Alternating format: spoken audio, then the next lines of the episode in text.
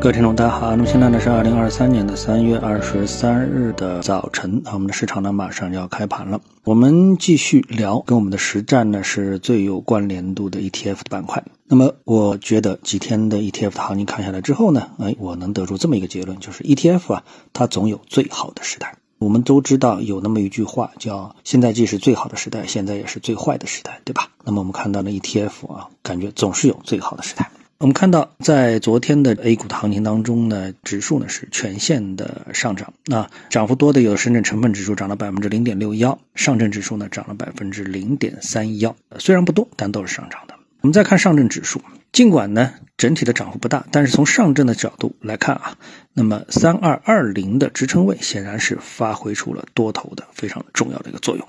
那么我们现在呢，经常会说赛道板块，像以前啊，新能源车，我们说是赛道，对吧？那么从上证指数的角度来看，市场呢，你可能不太会相信目前的市场啊存在赛道这个现象，因为指数啊一直是处于盘整，而且呢不是特别强势的盘整，感觉指数能够不下跌已经不错了。但事实啊却不是如此。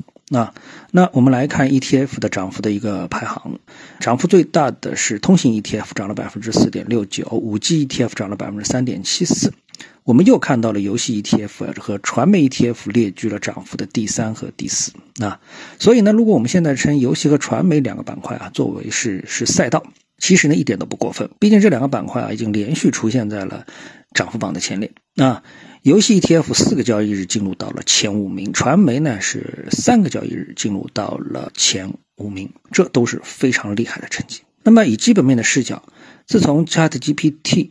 横空出世啊！我们的栏目呢就对此给予了高度的关注，甚至一开始啊连续几天都在谈 ChatGPT 啊，以至于小编都受不了了，跟我说啊谈的太多了，收听率啊都下降了，我才不得不放弃。那我的观点呢是一致的，就是 ChatGPT 非常牛逼，但如果要找到对标的 A 股的标的啊，难度非常高，就是直接和 ChatGPT 对标的标的难度是非常的高。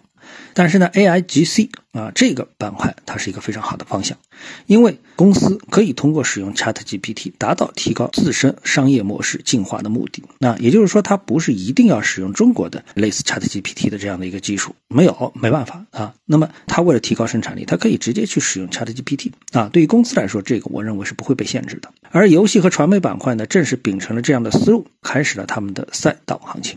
那么相关的人工智能、大数据、计算机、电子啊这几个 ETF，其实呢都没有逃脱 ChatGPT 概念的一个推动，获得的板块上涨的一个动力。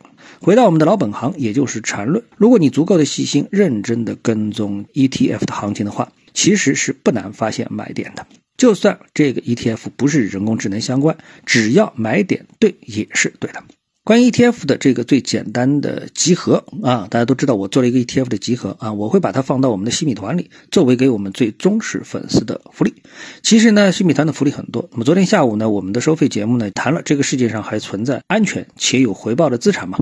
啊，那么这样的命题谈了黄金、比特币、股票交易所、数字货币交易所、银行，特别是银行为什么会破产等这样的一些话题，逻辑分析呢一直是我们栏目的强项。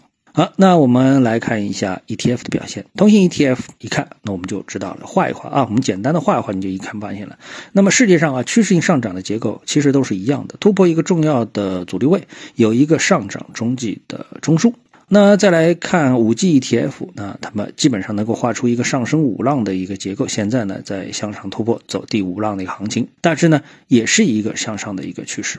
我们看大数据 ETF、计算机 ETF，你不得不承认，这都是一个趋势上涨的 ETF 的一个结构，它们的区别呢都不大。所以这就是我为什么说技术分析的核心啊就是趋势啊这样的一个道理。其实缠论的核心其实也就是趋势。我们不要被其他的概念所迷惑，它的核心就是趋势。呃，为了比较而言呢，我们再来看一下下跌的 ETF 啊。那么这次呢，跌幅最大的是黄金 ETF、旅游 ETF、证券 ETF，还有呢包括酒 ETF 啊。黄金 ETF 为什么下跌呢？其实也很简单啊，就是因为所谓的危机啊，一旦被解决啊，一旦被阶段性的解决，那么黄金 ETF 的避险功能就会下降啊，这就是黄金 ETF 下跌的一个道理。那么跌榜当中呢，基本上啊，你一看就很清楚，大部分就都是明显没有上涨趋势的 ETF。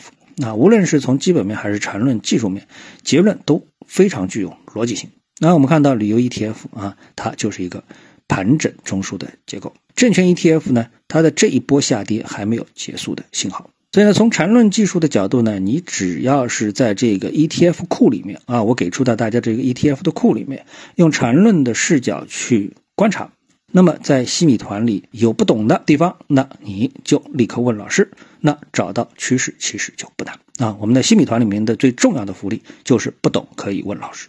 好，那么今天的节目呢就到这里，我们下次的节目时间再见。